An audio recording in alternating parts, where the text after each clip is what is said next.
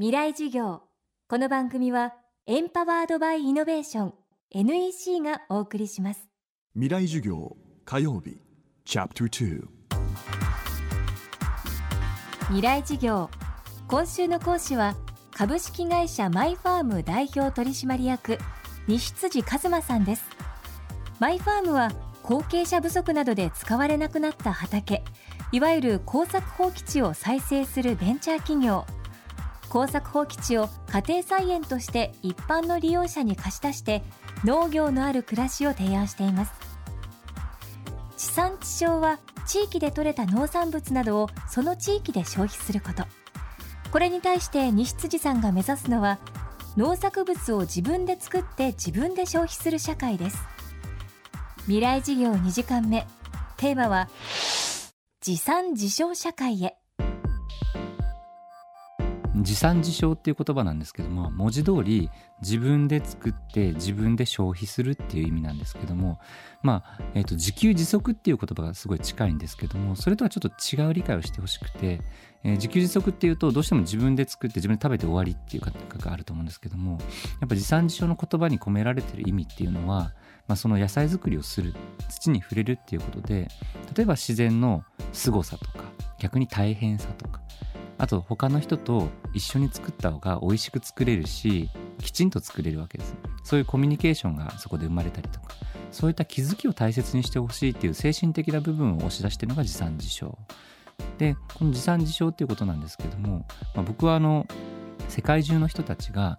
畑を耕す権利を持ってると僕は思ってましてやっぱ国内において今畑を耕したいと思っても耕せない人たちがすごい多いんですよね。えー、一番耕せない理由として大きいのは都市部に住んでるから。なかなか土地がない緑がない。これがまず一つ目なんですけどもじゃあ実際に緑がある土地があるっていうところも使えるかっていうと今例えば法律の壁があったりだとか普段生産物を生産している農家さんの邪魔をしてはいけないとかですね。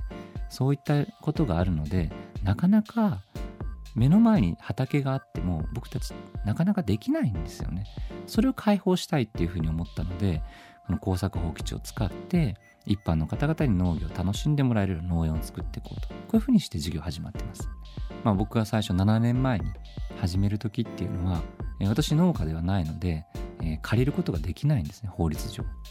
法律上借りることができないのでどういう仕組みにしてこの耕作放棄地を開放しようかっていうことはすごいまず悩みましたね。その中で解決策として出てきたのがいちご狩りの観光農園ってあると思うんですけどもあれって1回1000円でいちご2時間取り放題だと思うんですけどもあれを1年間に引き延ばして1年間野菜狩りできますよというような形で土地の貸し借りじゃないパターンで、え、農業を体験してもらうと1年間そういった形で仕組みを考えてですね。でそれをまあ提供を始めたと。耕作放棄地を借り上げて家庭菜園として一般の利用者に貸し出すマイファームの事業。持産自消に取り組む人が今全国に広がっています。これは平成21年の改正農地法の制定により可能になったことです。その農地法っていう法律があるんですけども農地法の大前提のところに農地は持ち主が耕さなければいけないって書かれてるんですね。その部分があるので農地を他の人に貸すっていうのは基本的に NG ですし農地を持ってる人以外が何か別のものに変えたりとかそういったことも難しいんですよね。これはあの徐々に徐々に変わってきていて改正農地法っていうのが制定されて農地を持ってる人が工作しなければいけないっていうところから農地を持ってる人が農業経営をして工作しなければいけないっていうふうに変わったんですよ。そうすると農家が農業経営をして耕せばいい。昔は農家が自ら桑を持ってやらなければいけなかったんですけども農家が農業経営をして耕すに変わったんです。そうするとこの農家さんがじゃあ鈴木さんと小林さんと佐藤さんを雇ってやらせてもいい。農業経営の中の範囲に入ってくる。これで株式会社が農業の世界に入り始めたんですよね。それがまあ大きかったなっていうのはあります未来事業。明日も株式会社マイファーム代表西辻一馬さんの授業をお届けします。